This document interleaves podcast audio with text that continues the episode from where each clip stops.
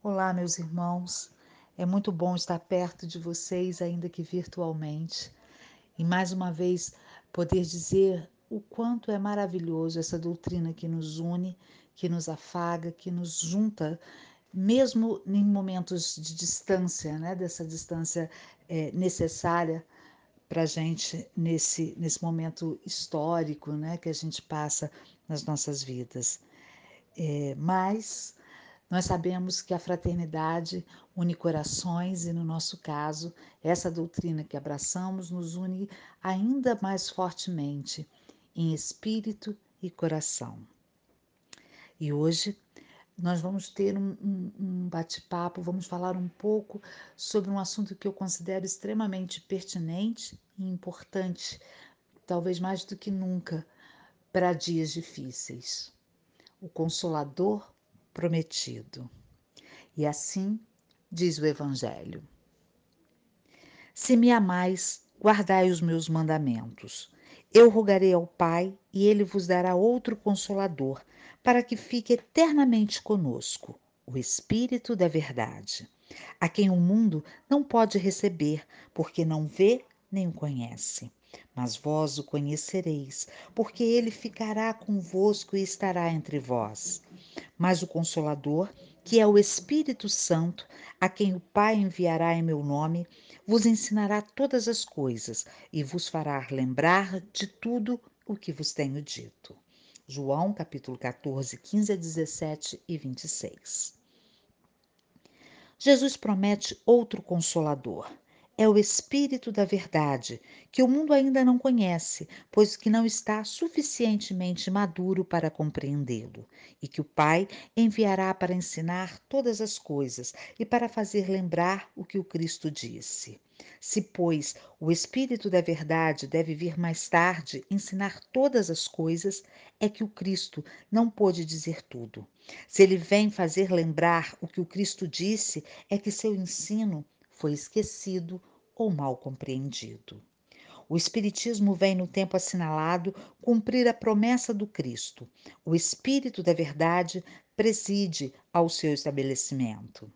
Ele chama os homens à observância da lei, ensina todas as coisas, fazendo compreender o que o Cristo só disse em parábolas. E o Cristo disse: Que ouçam os que têm ouvidos para ouvir. O Espiritismo vem abrir os olhos e os ouvidos, porque ele fala sem figuras e alegorias, levanta o véu propositalmente lançado sobre certos mistérios e vem, por fim, trazer uma surpresa consolação aos deserdados da terra e a todos os que sofrem, a dar uma causa justa a um objetivo útil a todas as dores. Disse o Cristo: Bem-aventurados os aflitos, porque eles serão consolados. Mas como se pode ser feliz por sofrer se não se sabe por que sofre? O Espiritismo revela que a causa está nas existências anteriores e na própria destinação da Terra, onde o homem expia o seu passado. Revela também o objetivo, mostrando que os sofrimentos são como crises salutares que levam à cura, são a purificação que assegura a felicidade nas existências futuras. O homem compreende que mereceu sofrer e acha justo o sofrimento. Sabe que o sofrimento auxilia o seu adiantamento e o aceita sem queixas, como o trabalhador aceita o serviço que lhe assegura o salário. O Espiritismo lhe dá uma fé inabalável no futuro e a dúvida pungente não tem mais lugar na sua alma faz-o ver as coisas do alto, a importância das vicissitudes terrenas e se perde no vasto e esplêndido horizonte que ele abarca. E a perspectiva da felicidade que o espera lhe dá a paciência, a resignação e a coragem para ir até o fim do caminho. Assim, realiza o Espiritismo que Jesus disse do Consolador prometido: conhecimento das coisas que faz o homem saber de onde vem, para onde vai e por que está na terra. Lembrança dos verdadeiros princípios da lei de Deus e consolação pela fé e pela esperança. Assim cremos, cremos que estamos diante do Consolador prometido, aquele que nos veio, como diz o, texto, nos tirar o véu da ignorância. Quando Jesus, há mais de dois mil anos, esteve andando em corpo físico pela terra, ele nos falou em parábolas. Tentou nos explicar fenômenos até então impossíveis de serem assimilados pelaquela sociedade naqueles tempos. Uma sociedade ainda primitiva em conhecimento. Uma sociedade que não conseguia entender a própria existência, o próprio corpo físico, seu sistema biológico, não conseguia entender o mundo geológico em que vivia, não tinha o conhecimento astrológico, nenhum tipo de ciência para lhe guiar. Eles ali, naquele momento, há, milhares, há dois mil anos, né, eles só tinham a possibilidade do sentimento quase instintivo da fé. Da fé que nos, nos leva a acreditar naquilo que nós não vemos e não, não nos tocamos. Aqueles homens que tiveram a oportunidade de serem os primeiros cristãos, ao ouvir aquelas palavras, eles quase que se guiaram instintivamente pelaquela certeza que nós trazemos no íntimo da nossa alma, no nosso inconsciente mais profundo, aquela, aquela certeza do conhecimento acumulado em outras existências e que o espírito traz em suas vidas sequentes. Naquele momento, foi praticamente esse instinto a base da, da absorção do conhecimento trazido por Jesus. A lei maior, a do amor, a lei maior, aquela que diga ame a todos como a ti mesmo, creia em Deus, faça caridade, esta lei foi entendida com o coração e a emoção, e desde então muitas almas se modificaram. Porém, se passaram séculos até que nós tivéssemos o conhecimento e o desenvolvimento intelectual suficiente para entendermos o que significa o Consolador prometido. Para conseguirmos entender a lei das sucessivas encarnações e o seu propósito de redenção e purificação dos espíritos. Custou muito para que nós tivéssemos como conceber esta nova verdade, uma verdade absoluta, porque nós, espíritas que somos, sabemos que hoje é inegável nós entendermos as dores e os processos que nós passamos na Terra sem unirmos aí a filosofia das vidas passadas. Todos aqui estamos para continuar neste aprendizado. Todos aqui estamos nesse momento é, vocês que me ouvem e eu que falo, porque ouvimos juntos essas palavras, todos aqui estamos reunidos virtualmente porque acreditamos de verdade que a vida é intensamente infinita. Todos aqui estamos porque sabemos que somos o efeito de uma causa pregressa. Todos aqui estamos porque sabemos que estamos colhendo frutos que um dia plantamos, tendo a oportunidade divina de plantar melhor em, no, em novo solo mais fértil das nossas ações, frutos ainda mais doces para o futuro. E é nosso grande desafio não só entender o que é essa, essa ciência espiritual, o que o Consolador nos trouxe de conhecimento, mas de colocá-lo verdadeiramente em prática. O mundo hoje inteiro, por toda parte, vive um dos seus momentos de maior prova. Prova em todos os sentidos. Prova das dores físicas, mas principalmente prova moral. Da forma como nós, Nesse momento de expiação planetária, nos colocamos diante esse enorme desafio de resgate.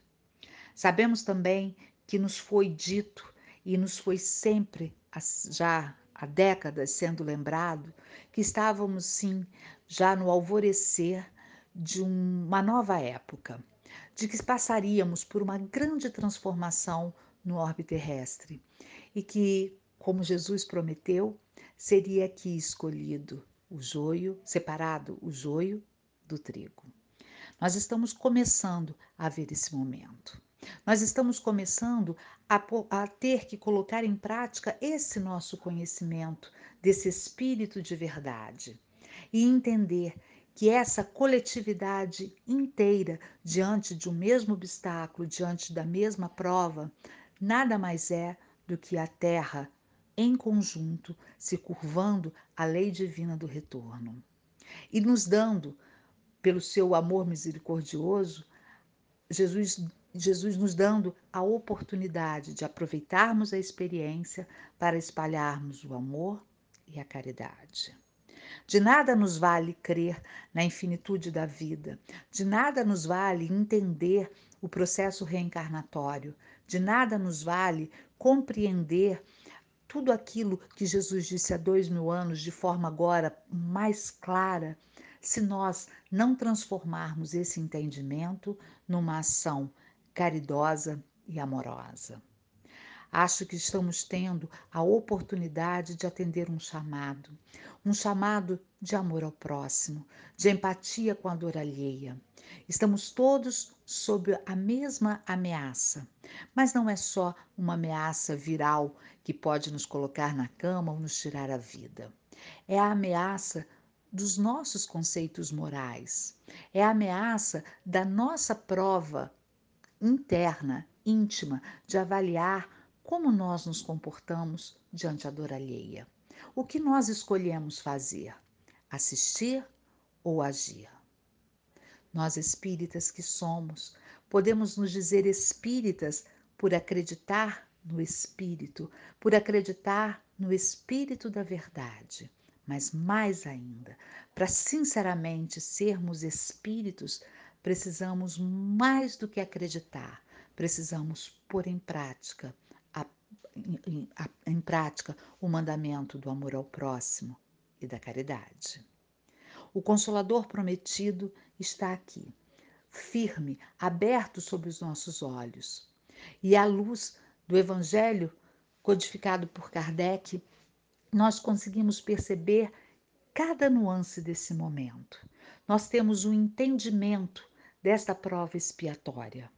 E nós temos por obrigação espalhar o nosso testemunho de fé e de esperança, de que nada mais é do que um momento transitório e sim, um momento que pode nos abrir portas ainda mais douradas de luz se nós soubermos passar por ele. Todo o evangelho se baseia na construção moral das nossas vidas. Todo o Evangelho se baseia na nossa construção espiritual, uma construção infinita que recebe a esperança um dia após outro de um recomeço salutar. Mas chegou a hora de realmente dizermos aos outros que nós acreditamos. Acreditamos na vida e em Jesus. Acreditamos na sua bondade infinita. E acreditamos que o Consolador prometido, que nos vem dizer todas as verdades, nos diz lá no fundo da alma que somos todos filhos de um mesmo Pai, irmãos fraternos em todas as línguas, costumes, cores e culturas, que somos uma única família universal e espera de nós a união familiar verdadeiramente de mãos unidas diante ao desafio. Eu espero que Jesus esteja em nossos corações a cada momento desta caminhada, que possamos abrir os nossos olhos para o nosso próximo mais próximo e estendê-lo ao nosso próximo mais longe. Que saibamos compreender as diferenças de pensamento, mas que principalmente saibamos compreender que maior do que as nossas teorias terrenas existe a verdade absoluta do amor fraterno de Jesus por nós. Que Maria, nossa mãe, nos una em torno de uma mesma mesa. A mesa, da, a mesa que divide o pão e o vinho, a mesa que distribui amor, a mesa que leva ao assento leprosos, desvalidos, aqueles que compreendem, ignorantes, os que sabem, os sábios, os desolados, sem olhar a quem. Que estejamos juntos em torno desta ceia de amor, sabendo que o Cristo não nos desampara, entregando mais uma vez as nossas vidas nas suas mãos redentoras, para que Ele faça de nós seu instrumento bendito. Porque nós nós, espíritas que somos de coração, alma, mente e voz, sabemos que tudo passa e isso também passará, e que a verdade absoluta prevalecerá.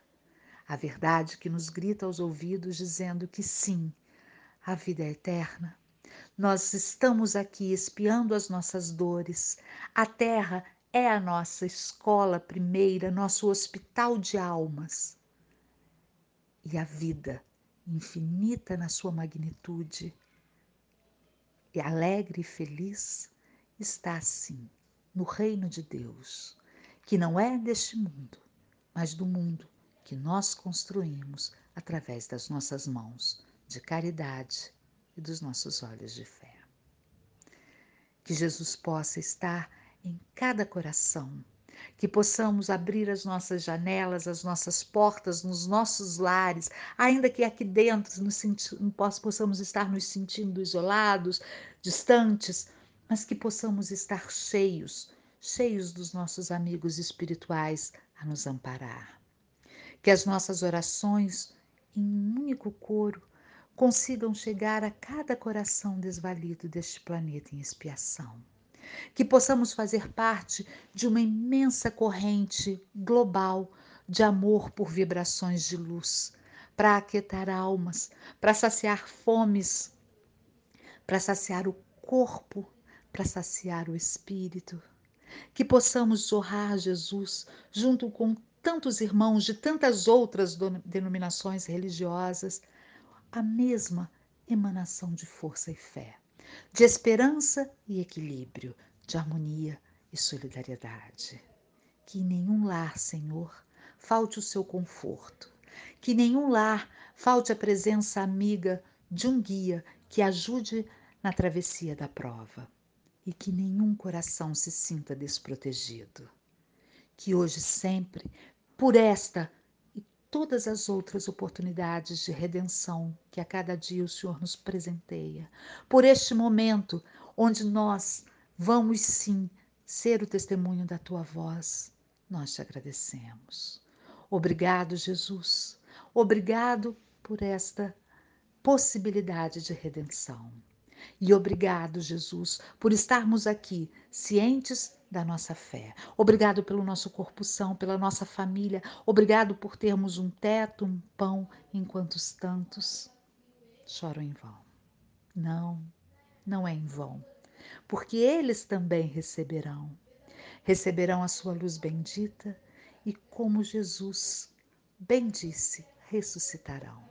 Ressuscitarão como espírito e ressuscitarão todos os dias a sua voz de fé. Sigamos juntos, sigamos em paz e que Jesus, hoje e sempre, em todos os momentos, esteja em nossos corações, para que possamos, todas as horas, todos os instantes, repetirmos juntos. Graças a Deus. Graças a Deus e que Jesus nos ampare nos proteja e nos una cada vez mais num único abraço. Esse abraço fraterno que de longe nós chegamos a sentir, que sintamos o nosso calor e o nosso amor, que sejamos, sim, a família João de Deus, pronta a seguir, pronta a servir. Um grande abraço e que Jesus nos ampare. Que assim seja.